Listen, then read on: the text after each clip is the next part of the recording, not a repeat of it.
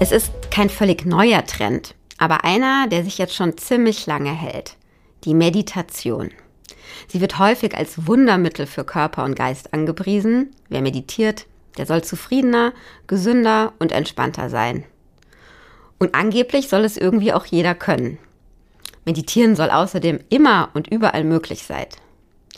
Soweit die vielen Versprechungen. Doch vielleicht geht es Ihnen so wie mir, wenn man es mal ausprobiert hat, kam oft schnell die Enttäuschung. Ach, so richtig funktioniert das ja nicht. Ähm, es ist ganz schön anstrengend zu versuchen abzustalten. Ständig kommen wieder irgendwelche Gedanken hoch. Ja, und sitze ich eigentlich so entspannt genug? Das Resultat, zumindest bei mir, man lässt es dann doch irgendwie wieder sein, obwohl es vielleicht wirklich Körper und Geist gut tun könnte. Zumindest gibt es immer mehr Studien, die das belegen. Deshalb will ich heute der Meditation nochmal eine Chance geben und habe mir einen Experten eingeladen, der mir dazu erzählen soll, wie bringt man Meditation Menschen nahe? Was sind wirklich die gesundheitlichen Vorteile? Und vor allem, wie finde ich den richtigen Einstieg? Dieser Profi ist Dr. Ulrich Ott. Dr. Ulrich Ott arbeitet an der Universität Gießen an einem Institut zur Hirnforschung. Angestellt ist er jedoch beim Freiburger Institut für Grenzgebiete der Psychologie und Psychohygiene. Sein Arbeitsschwerpunkt sind veränderte Bewusstseins Bewusstseinszustände, schwieriges Wort, und Meditation. Ich freue mich sehr, dass er heute da ist. Mein Name ist Lucia Schmidt. Mich kennen Sie. Ich bin Medizinerin und Redakteurin in der Frankfurter Allgemeinen Sonntagszeitung. Schön, dass Sie heute dabei sind. Herr Ott, herzlich willkommen hier bei uns im Podcast. Ich freue mich, dass Sie da sind. Ja, hallo. Ja, Herr Ott, ich habe es gerade schon gesagt. Ich habe es schon mal probiert, jetzt nicht wahnsinnig intensiv, aber immer mal wieder irgendwie der Meditation ein bisschen näher zu kommen. Sie forschen jetzt sogar dazu. Erzählen Sie doch mal, wie sind Sie dazu gekommen, dass man über Meditation forscht und überhaupt zu dem Thema Meditation? Ja, ich selbst habe schon ziemlich früh angefangen, so während der Oberstufenzeit mit 16, 17 äh, erste Sitzversuche zu unternehmen. Das liegt also jetzt schon 40 Jahre zurück und habe dann während meines Psychologiestudiums an der Uni Frankfurt das zu meinem Forschungsgebiet gemacht, auch in dem Bereich promoviert im Jahr 2000. Das heißt, so die akademische Forschung, die ist jetzt auch seit Anfang der 90er Jahre, so 30 Jahre, äh, liegt die jetzt zurück und bin dabei geblieben bis heute. Das heißt, es muss ganz schön viele Dinge geben, die sich an der Meditation oder an dem Meditieren irgendwie faszinieren, sonst bleibt man da ja nicht dabei und macht es irgendwie auch noch zu seinem Job. Was ist das, was Sie genau fasziniert und warum würden Sie, sage ich mal, der breiten Masse an Menschen empfehlen, es auch mal auszuprobieren? Ja, also ich, es ist für mich so, dass Meditation nicht nur das Objekt meiner Forschung ist, sondern gleichzeitig auch eine Forschungsmethode, nämlich eine Methode, um sich selbst zu erforschen. Und das finde ich ist eine sehr spannende Sache, weil wenn man sich äh, dem Innenleben widmet und sich fragt, was ist eigentlich jetzt los gerade, kriegt man immer eine andere Antwort. Das heißt, es wird nicht langweilig. Und mit der Zeit, wenn man länger meditiert, äh, kommt man auch immer in tiefere Zustände rein, wo sich doch die, die Welt- und Selbsterfahrung sehr deutlich verändern kann. Und das sind die Phänomene, die mich am meisten interessiert haben in der Selbsterfahrung und dann auch in der Forschung, diese veränderten Bewusstseinszustände, von denen die Meditierenden berichten. Mhm. Jetzt vielleicht mal ganz kurz noch zur Einordnung, wenn man so gar keine Ahnung hat, man liest ja oft in einem Atemzug Meditieren, Achtsamkeit, äh, ja, Aufmerksamkeit, wohin lenken, etc., etc. Mhm. Können Sie nochmal unterscheiden, was zum Beispiel jetzt die Meditation vom Entspannungs- oder Achtsamkeitstraining unterscheidet? Ja, sind die Übergänge natürlich fließend. Also Meditation zählt auch heute zu den etablierten Entspannungsverfahren tatsächlich. Also wenn Sie so ein Standard-Lehrbuch sich anschauen zu Entspannungsverfahren, dann sind das nicht nur das autogene Training und die progressive Relaxation und Hypnose, sondern auch die Meditationen, die da aufgelistet und beschrieben werden. Also es ist ein weites Spektrum von Effekten. Achtsamkeit ist einerseits eine bestimmte Form von Meditation, also eine Technik.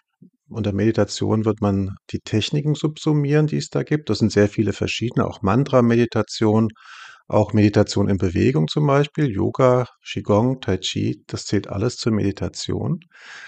Achtsamkeit ist darüber hinaus aber auch eine gewisse Haltung, die man äh, einnimmt, auch im Alltag, und von daher noch ein bisschen zu unterscheiden von der reinen Achtsamkeitsmeditation. Was bei fast allen Techniken eine sehr große Rolle spielt, ist die Lenkung der Aufmerksamkeit, wo man ein bestimmtes Objekt wählt, zum Beispiel den Atem, eine bestimmte Körperregion, eine Bewegung oder eben auch ein Mantra.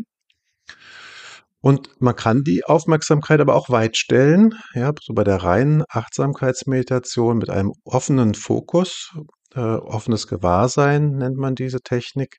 Im Englischen Open Monitoring, da schaut man, was so auf der inneren Bühne auftaucht an Empfindungen, an Gefühlen und Gedanken und wie die auch miteinander wechselwirken. Also die Aufmerksamkeitslenkung ist eine wichtige, ein wichtiger Teilaspekt und dann das Objekt, auf das ich mich fokussiere. Mhm. Das heißt, nochmal, um es zusammenzufassen, es gibt da schon Dinge, die sozusagen all diese Techniken irgendwie verbinden. Mhm. Und die Meditation ist so ein bisschen die, die Mutter des Ganzen. Das klang für mich jetzt so. Und dann gibt es eben diese Unterkategorien. Mhm. Habe ich das richtig? Mhm. Okay. Genau. Also Meditation ist ein Oberbegriff, unter dem sich mehrere Gruppen von Techniken äh, versammeln. Und die unterscheiden sich zum Großteil dadurch, dass sie unterschiedliche Objekte haben, auf die sie die Aufmerksamkeit lenkt. Das kann ja auch ein Bild sein oder eine Kerzenflamme, kann ein, ein Mantra sein oder auch bei der Kontemplation ein bestimmter Satz. Wer bin ich? Ja, oder im Zen sind das die Koans, diese Rätselsprüche. Was ist das Klatschen einer Hand zum Beispiel, über die ich dann äh, meditiere? Was dann gemeinsam ist, ist, dass man versucht, wenn man das Objekt verliert, sich wieder zurückzuholen. Das passiert ganz häufig, vor allem am Anfang, dass man abdriftet in Gedanken und Tagträume. Und das merkt man dann irgendwann, holt sich zurück. Und dieser Prozess ist äh, unabhängig vom Objekt eigentlich sehr ähnlich. Und was man durch Meditation dabei entwickelt, ist eine Art Metabewusstheit. Was eigentlich ich gerade mit meinem Geist tue. Bin ich noch beim Meditieren oder bin ich schon abgedriftet? Ja, und wenn Sie das üben über einen längeren Zeitraum, dann können Sie länger bei dem gewählten Objekt bleiben. Und wenn Sie dann abgedriftet sind, merken Sie es auch schneller, um sich dann wieder zurückzuholen. Genau, üben ist schon ein ziemlich guter Stichpunkt. Wir wollen ja heute so ein bisschen erklärt bekommen von Ihnen, wie ich, wenn ich das denn möchte, in die Meditation einsteigen kann. Neben dem grundsätzlichen Interesse und der Lust daran, es zu lernen, mhm. was sind noch wichtige Dinge, die ich mitbringen sollte, die ich vielleicht vorbereiten kann, wenn ich sage, ich möchte meditieren? Also wichtig ist, dass man offen ist und sich auch ein bisschen Zeit dafür nimmt. Also schnell, schnell funktioniert nicht beim Meditieren. Auch wichtig ist, dass man keine zu hohen Erwartungen mit reinbringt, weil da wäre natürlich, wie Sie sehr schön in der Einleitung gesagt haben, sehr viele geweckt, so als Allheilmittel, was jeder, jedem hilft und was leicht zu erlernen ist. Das ist nicht so. Ja, es gibt unterschiedliche Persönlichkeitsmerkmale, die beeinflussen, wie leicht einem das fällt, wie gut man sich fokussieren kann. Was auch wichtig ist, ist so ein gewisses Wohlwollen und auch Humor mit sich selbst, dass man also nicht so perfektionistisch ist und hohe Ansprüche hat und dann denkt man, ich kann es nicht, ich bin ungeeignet und ist unzufrieden mit seinem Fortschritt. Also das, das sind so eher die hemmenden Faktoren. Mhm. Und wenn ich das dann sozusagen für mich äh, ja vorbereitet habe, wie gehe ich das denn an? Also es gibt ja unglaublich viele Kurse so im Internet oder so bekannte YouTube-Videos. Kann ich mir das überhaupt selbst beibringen? Brauche ich immer einen Lehrer, dann einen, einen ganzen Kurs oder einen Privatlehrer? Was empfehlen Sie Menschen, die jetzt uns zuhören und sagen, Nee, also nach dem Gespräch gehe ich es endlich an. Ja, also man muss nicht zwingend einen privaten Lehrer haben, obwohl das natürlich sehr sehr schön wäre, wenn man da jemanden hat, der einen äh, berät. Es ist wirklich ein riesiger Angebotsdschungel im Internet und sich da zu orientieren ist wirklich auch schwierig. Deswegen empfehle ich erstmal, wenn man einsteigen will, sich an Angeboten zu orientieren, die seriös sind, zum Beispiel bei den Krankenkassen. Ja, da gibt es auf den Webseiten inzwischen sehr gute Anleitungen, Audioanleitungen, sogar ganze Kurse. Und die Krankenkassen sorgen natürlich dafür, dass die Lehrenden dort auch eine entsprechende Qualifikation haben. Das gilt auch für alles im Bereich MBSR, also Mindfulness-Based Stress Reduction. Stressbewältigung durch Achtsamkeit. Das ist ein eigener Berufsverband, der da auch für die Qualitätssicherung sorgt. Eine andere Überlegung ist, was Sie für eine religiöse äh, Anbindung vielleicht haben. Also wenn ich christlich orientiert bin, kann ich natürlich auch speziell nach einem Angebot suchen. Da sind gerade auch bei den christlichen Kirchen äh, in den großen Städten zumindest oft Angebote zu finden. Jetzt äh, zum Beispiel in Frankfurt oder in Hofheim gibt es ein Exerzitienhaus. Da kann ich mich hinwenden. Wenn das schon länger etablierte Häuser sind, dann kann man auch darauf vertrauen, dass die ein gutes Angebot haben. Es gibt buddhistische Angebote, hinduistische Angebote und generell gilt halt, den gesunden Menschenverstand einzuschalten, um sich nicht finanziell irgendwie ausbeuten zu lassen oder dann in die Fänge von Sekten und Gurus zu kommen, die sehr viel versprechen und die dann einen so da reinsaugen in ihre eigene Gedankenwelt. Da muss man ein bisschen aufpassen auch. Hm. Gibt es das Es gibt auch tatsächlich gute? Bücher, Meditation für Dummies zum Beispiel fällt mir da ein, die auch mal so einen Überblick geben. Also ein Buch äh, war für mich war das auch der Einstieg. Mhm. Damals war natürlich das Internet auch noch nicht so präsent. Äh, da kann man sich auch gut orientieren. Ich wollte gerade noch mal äh, auf das eingehen, was Sie gesagt haben, Stichpunkt eben Sekten oder ähm, ja auch finanzielle Ausbeute. Ist das tatsächlich ein, eine große Gefahr, weil eben Meditation so ein breiter Markt geworden ist oder was ich natürlich hoffe, eher die Ausnahme?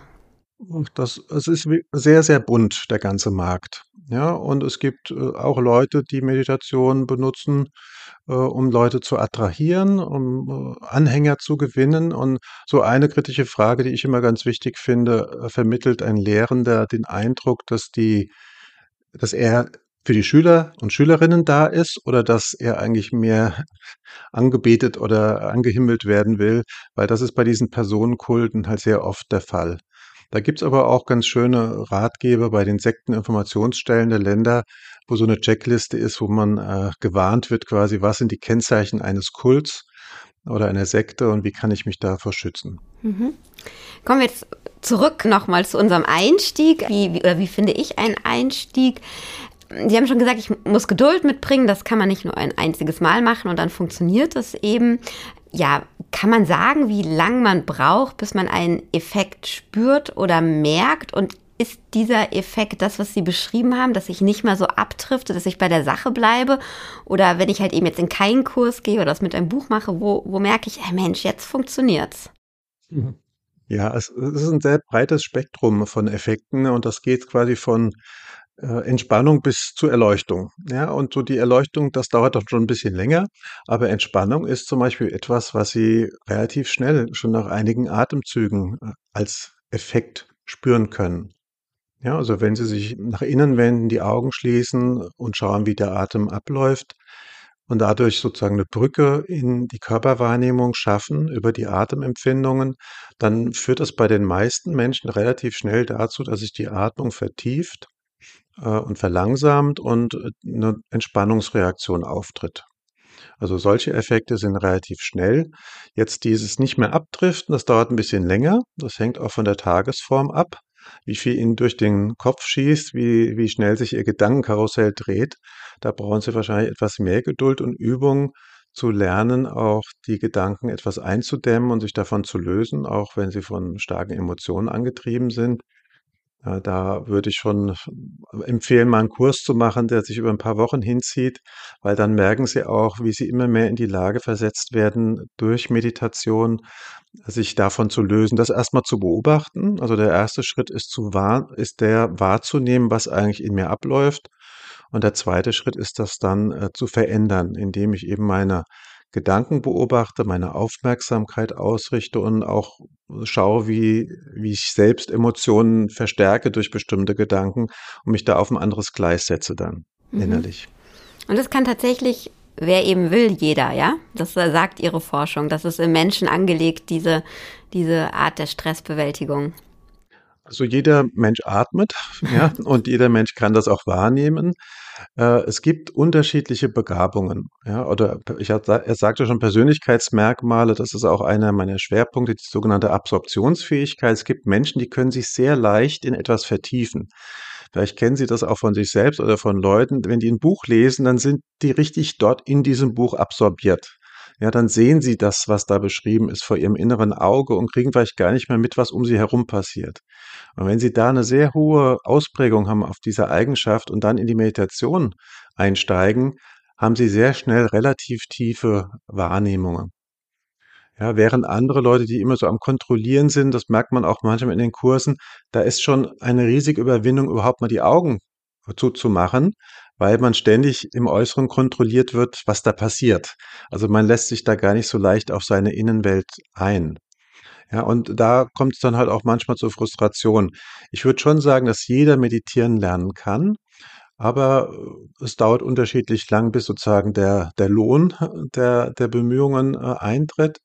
Und man muss es auch individuell anpassen. Ja, weil nicht jeder hat äh, den Zugang zu seinem Körper. Für andere ist es vielleicht eher ein philosophischer Zugang oder mehr die Bewegung. Ja, also man muss da nicht unbedingt still sitzen. Mhm. Wir sitzen ja sowieso den ganzen Tag und das ist auch wichtig, da so ein bisschen Vielseitigkeit reinzubringen und nicht nur einseitig eine Technik viele Stunden am Stück, sondern auch ein bisschen zu variieren. Mhm. Jetzt haben Sie eben schon gesagt, an was Sie unter anderem forschen. Wir sind hier ja der Gesundheitspodcast, deswegen interessiert mich natürlich nochmal ganz besonders, was diese versprochenen gesundheitlichen positiven Effekte des Meditierens mhm. sind. Was, was sagt denn da die Studienlage? Also wo wirkt es wirklich? Wo ist es auch nachweisbar und messbar vielleicht sogar? Ja, das ist, ist messbar und da gibt es inzwischen so viele Studien. Äh, also es gibt derzeit etwa 1000 Studien pro Jahr zum Thema Meditation in den wissenschaftlichen Datenbanken.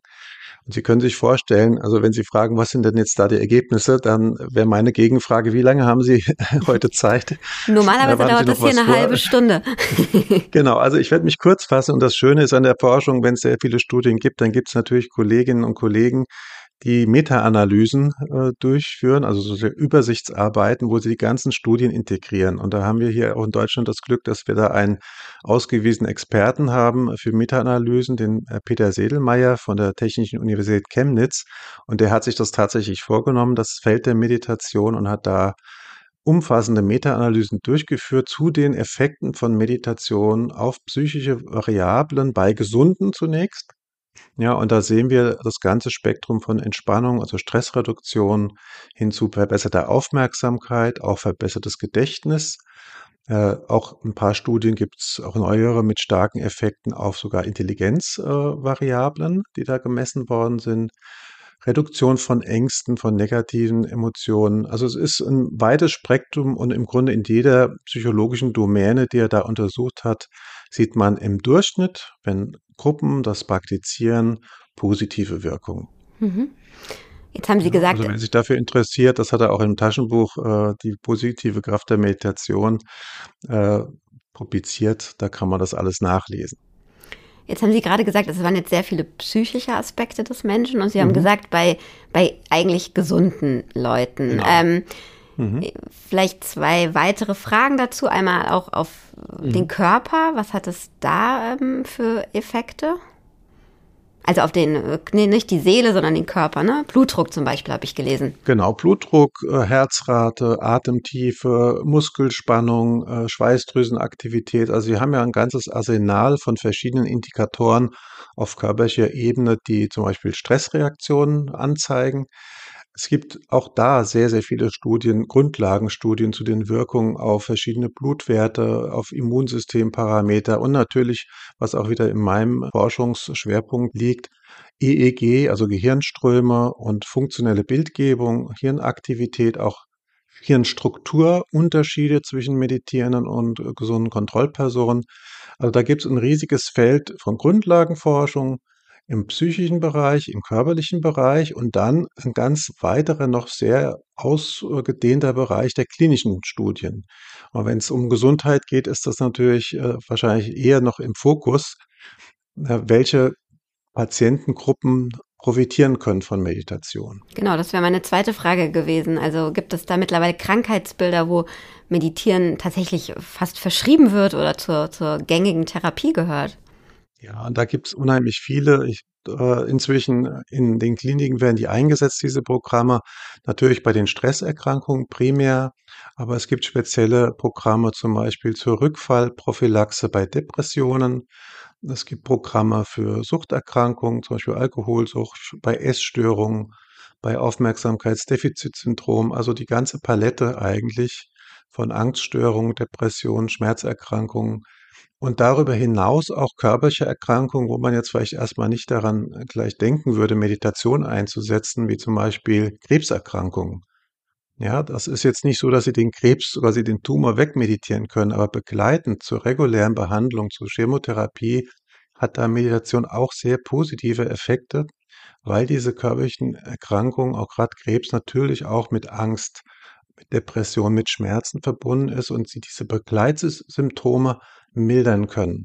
Und wenn dann sie insgesamt sich positiver und wohler fühlen, fördern sie das Immunsystem und das brauchen sie natürlich, um die Heilung äh, nach der Krebstherapie auch zu beschleunigen. Mhm. Ja, das geht äh, auch in Bereiche rein, wo man das jetzt auch nicht erwarten würde, wie zum Beispiel die Rehabilitation nach Schlaganfällen oder Hirntrauma. Und hier in der Nachbaruniversität haben sie jetzt auch ein Programm äh, aufgelegt, speziell für Parkinson-Patienten. Ja, mhm. an der Uni Marburg. Also da ist das, das Feld ist sehr, sehr groß und es gibt eigentlich nichts, äh, wo es nicht irgendwelche klinischen Studien zur Wirksamkeit von Meditation gibt.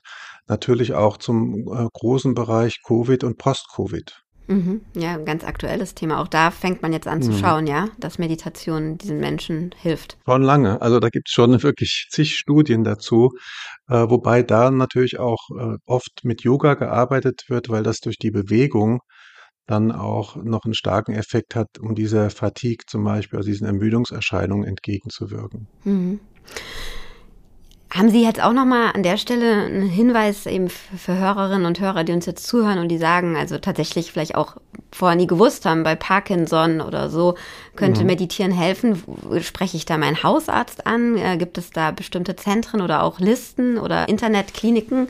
Wo kann ich mich da hinwenden, wenn ich jetzt sage, ich würde mich da gerne erkundigen? Mhm. Ja, also das eine ist natürlich ähm, via Google die mit den Suchbegriffen zu arbeiten, also Achtsamkeit oder Meditation, Parkinson, Marburg, da kommen Sie auf das entsprechende Programm. Wer es ein bisschen gründlicher wissen will und sich wirklich für die wissenschaftliche Forschungslage interessiert, dem empfehle ich immer PubMed, also P-U-B-M-E-D wobei das MED steht hier nicht für Meditation, sondern für Medizin, also PubMed. Das ist eine Datenbank, die im Internet frei zugänglich ist über die amerikanische Regierung, also pubmed.gov, gov für Government.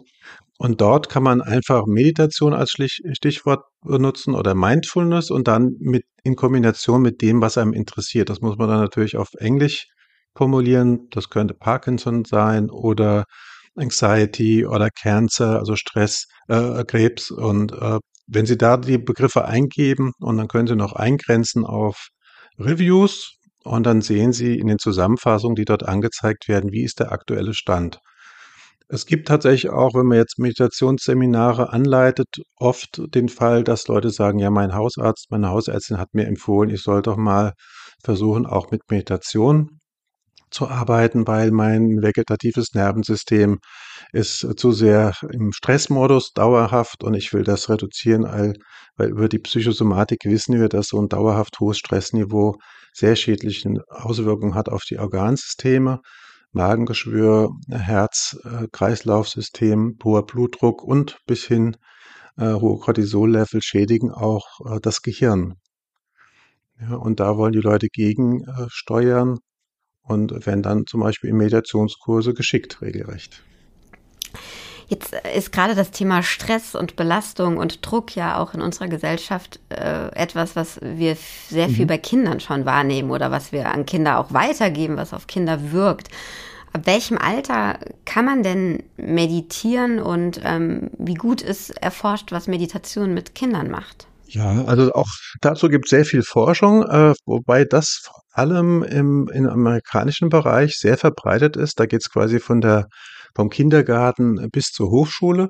Es gibt aber hier auch in Deutschland äh, entsprechende Programme und gerade in Frankfurt, da sitzt die Vera Kaltwasser, die in dem Bereich eigentlich mitführend ist, weil sie hat speziell ein Programm entwickelt, Achtsamkeit in der Schule und bildet da auch Lehrer aus. Es gab auch schon einige Dokumentationen dazu auch im Fernsehen, wo die Kinder schildern, wie das auf sie wirkt. Ja, also so äh, Grundschule hm, kann man natürlich anfangen, wobei Stillsitzübung ist nicht so die richtige Form der Meditation für Kinder, weil das hören sie sowieso, das Stillsitzen. Und wir wissen aus Erfahrung, dass das nicht so richtig gut funktioniert. Die wollen sich bewegen.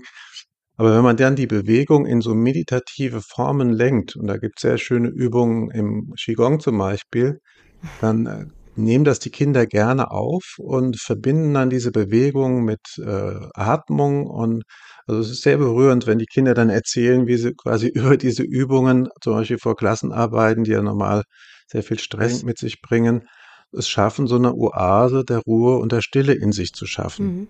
Ja, also wer sich dafür interessiert, Achtsamkeit mit Kindern, gibt schöne Bücher dazu, wo viele Übungen sind, die man auch in der Schule oder zu Hause mit den Kindern äh, durchführen kann. Auch Wahrnehmungsübungen zum Beispiel in der Natur gehören dazu. Jetzt haben Sie schon ganz oft gesagt, da gibt es ganz, ganz viel Forschung dazu. Jetzt interessiert mich ja. nochmal sehr, an was Sie denn ganz genau ähm, in Sachen Meditation forschen. Was ist für Sie gerade so das spannendste Forschungsgebiet? Wo sind Sie dran? Ja, also Sie hatten ja eingangs schon erwähnt, dass sehr viel Positives berichtet wird und äh, dass da hohe Erwartungen geweckt werden. Und mein wichtigstes Projekt eigentlich seit 2016 oder es ging schon ein bisschen früher los, also die letzten zehn Jahre habe ich meinen Fokus tatsächlich gerichtet auch auf die möglichen Risiken und Nebenwirkungen von Meditation. Mhm. Ja, ich habe ja gesagt, im Durchschnitt wirkt das positiv, aber es gibt immer mal Fälle, wo auch Menschen eine Verschlimmerung erleben.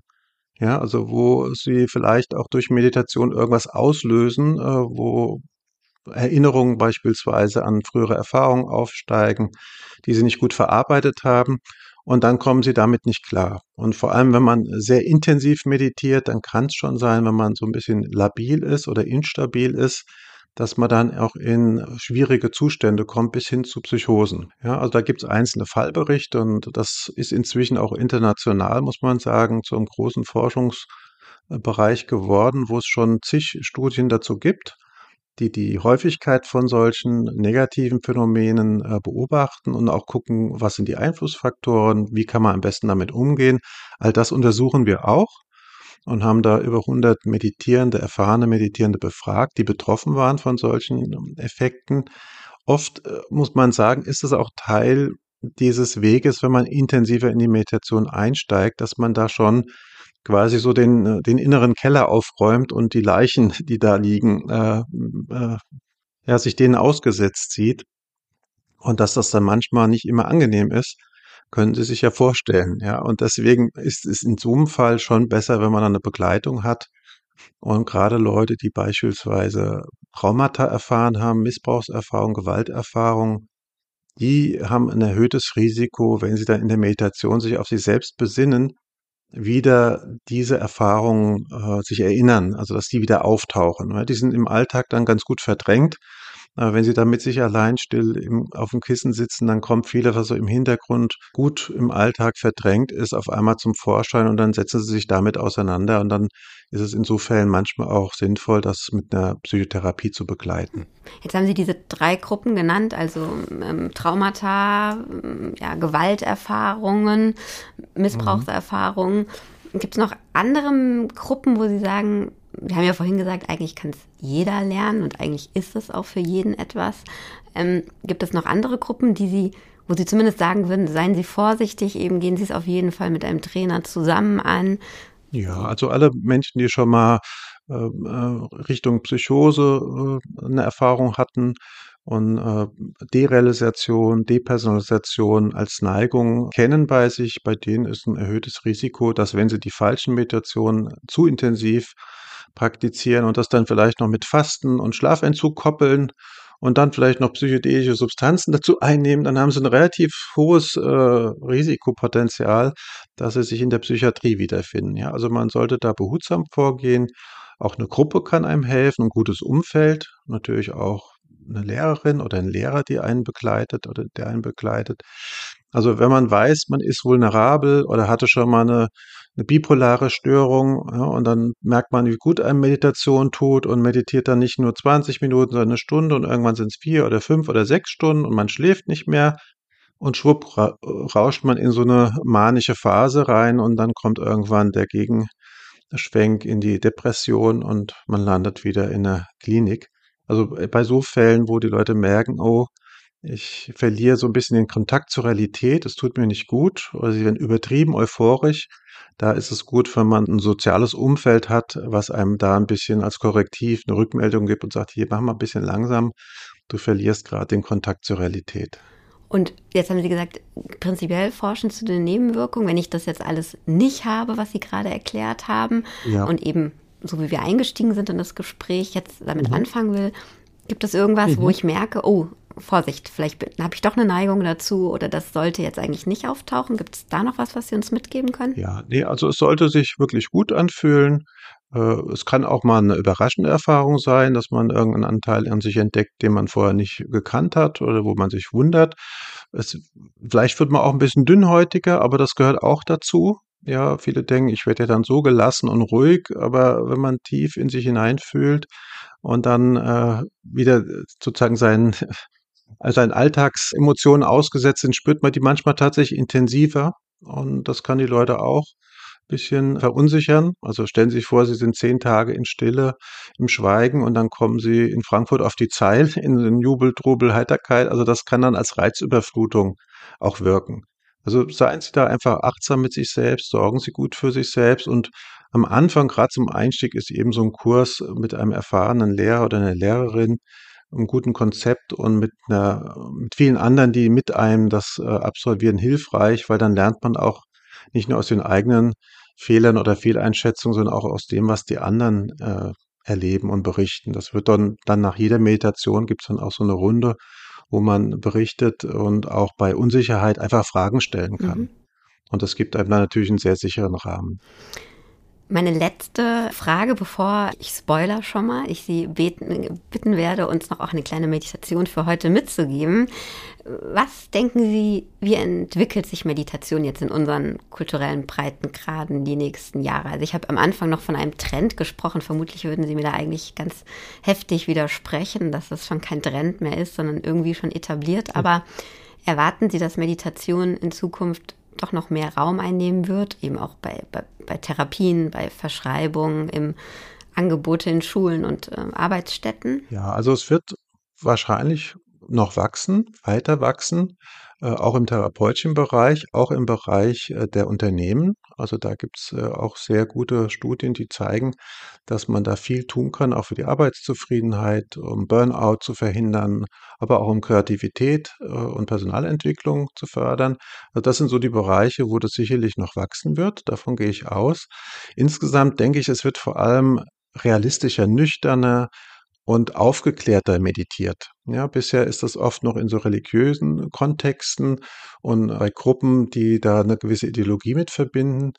Und je mehr jetzt die Wissenschaft die Meditation versteht, die Mechanismen offenlegt, desto mehr verliert das auch so 'n bisschen dieses rätselhaft Mystische, ja? Also, man kann einfach mit seinem Bewusstsein, mit Meditation sehr viel erreichen, sehr viel verändern an seiner Persönlichkeit bis hin zu diesen veränderten Bewusstseinszuständen. Und je besser man das versteht und einordnet in ein wissenschaftliches, äh, System, desto sicherer kann man dann diese Techniken auch anwenden. Mhm. Ja, also, da hoffe ich, dass das einfach, äh, aufgeklärter stattfindet und die Leute das dann auch sicherer nutzen können zur Selbsterforschung und zur Selbsterkenntnis. Können Sie da ist mir jetzt noch 'ne weitere Frage eingefallen, wo Sie das sagen. Können Sie in ganz einfachen Worten erklären, wie sich so 'n Gehirn von jemand, der viel meditiert oder regelmäßig meditiert, verändert? Das ist darum geht's ja, ne, dass man in der Wissenschaft eben nachweist, da tut sich wirklich was, das ist nicht irgendwie Hokuspokus. Ähm, verändert so jemand, der nicht meditiert? Ja, also, das ist das ist auch immer wieder sehr interessant, finde ich, dass die Leute da fragen, ob da was passiert. Natürlich passiert was im Gehirn, aber das passiert bei allem, was sie tun. Ihr Gehirn reagiert immer drauf. Und wenn Sie über 'n längeren Zeitraum jeden Tag eine Stunde 'ne bestimmte Tätigkeit ausführen, ob Sie meditieren oder ob Sie 'n Musikinstrument spielen oder 'ne Sprache lernen, Ihr Gehirn reagiert darauf. Und wir sehen bei den erfahrenen Meditierenden, wenn wir die vergleichen mit den Gehirnen von den Kontrollpersonen, Unterschiede. Und das sind nicht beliebige Unterschiede irgendwo im Gehirn, sondern die Funktionen, die sie nutzen, zum Beispiel zur Aufmerksamkeitsregulation oder wo die die Repräsentationen des Körpers abgelegt sind im Gehirn, also wie differenziert sie ihren Körper wahrnehmen können. Aber auch die Emotionsregulation, alles so, äh, Regionen, die Sie beim Meditieren engagieren, aktivieren Damit, da reagiert das Gehirn auf mit Wachstum. Ja, das nennt man Neuroplastizität. Das Gehirn ist formbar und deswegen sehen wir da Unterschiede. Und das ist zum Teil schon nach einigen Wochen äh, nachzuweisen, dass sich da sehr kleine Veränderungen bei den Leuten äh, zeigen lassen, die einen Kurs machen und ihr Gehirn trainieren, im Gegensatz zu Leuten, die das eben nicht tun. Ja, jetzt viel gehört über die Forschung, die Wissenschaft und sozusagen ja die Theorie. Jetzt ähm, freue ich mich sehr, dass Sie bereit sind, mal, wir haben gesagt, zwei Minuten ähm, für unsere Hörerinnen und Hörer eine kleine Meditation einzu sprechen. Ich lade Sie, liebe Hörerinnen und Hörer, ein, sich darauf einfach mal einzulassen. Wie gesagt, es dauert ungefähr zwei Minuten. Ähm, ich weiß nicht, wo Sie unseren Podcast hören, aber ich glaube, wichtig ist, dass Sie nicht gerade Auto fahren oder weiterlaufen, sondern dass Sie sich irgendwie ein ruhiges Plätzchen nehmen. Ähm, ich denke, Herr Ott, aber Sie können es auch gerne anders beschreiben. In jedem Fall, ja, herzliche Einladung und ja, an Herrn Ott für Sie jetzt das Wort. Ja, gerne.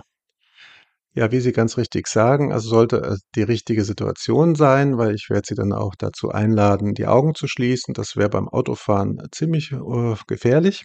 Ja, also suchen Sie sich einen Ort, wo Sie bequem sitzen und möglichst aufrecht sitzen. Wenn das gar nicht geht oder mit Schmerzen verbunden äh, ist, könnten Sie sich auch hinlegen und ein Kissen unter den Kopf legen und einfach nur zuhören. Und dann empfehle ich Ihnen, die Augen zu schließen um die Aufmerksamkeit besser in den Körper lenken zu können. Und da ist ein gutes Objekt zum Einstieg in die Meditation der Atem, das Atmen, wo Sie gar nichts tun müssen, weil der Atem fließt ja sowieso die ganze Zeit von selbst. Und richten Sie die Aufmerksamkeit auf die Atemempfindung im Bauchraum Sie merken, wie sich der Bauch nach außen wölbt beim Einatmen und zusammenzieht beim Ausatmen. Und dann verfolgen Sie so für ein paar Atemzüge einfach nur diese Empfindungen.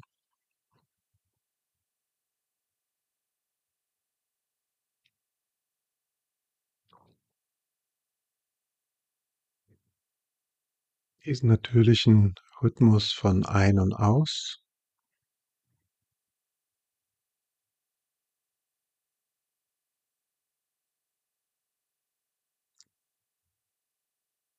Und lassen Sie sich dadurch in eine innere Ruhe tragen.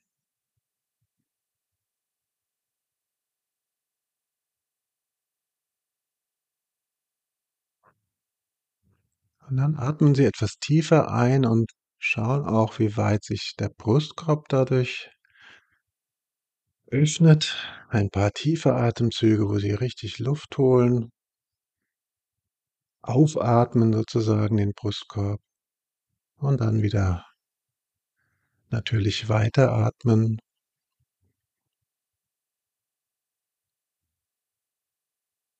Und zu guter Letzt achten Sie noch auf die Empfindungen im Naseneingang beim Atmen. Kühle Luft, die einströmt. Und wärmere Luft, die ausströmt.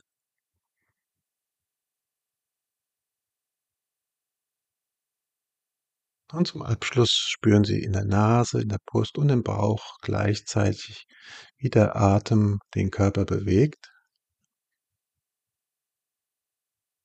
Und zur Ruhe bringt.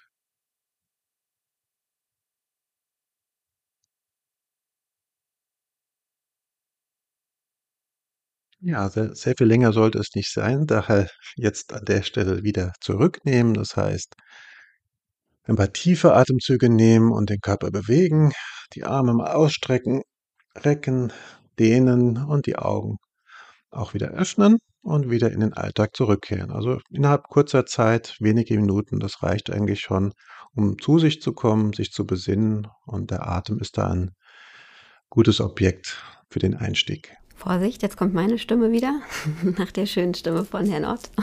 Ja, herzlichen Dank. Ja, ich habe es auf jeden Fall genossen, die paar kurzen Minuten Ruhe. Ich hoffe, Sie, liebe Hörerinnen und Hörer, auch. Ja, lieber Herr Dr. Ott, vielen, vielen Dank für Ihren Besuch hier im Podcast und ja, all die interessanten Infos und ganz besonders auch für diese kleine Entspannung ja mitten am Alltag jetzt hier am Ende unseres Podcasts. Weiterhin viel Erfolg mit Ihrer Forschung wünsche ich Ihnen. Vielen Dank. Ja, und Ihnen, liebe Hörerinnen und Hörer, vielen Dank für Ihr Interesse. Wir freuen uns, wenn Sie auch beim nächsten Mal wieder dabei sind, hier im Gesundheitspodcast der FAZ. Bis dahin wünsche ich Ihnen alles Gute und hoffe, dass Sie ab und zu ein bisschen Zeit für Entspannung finden.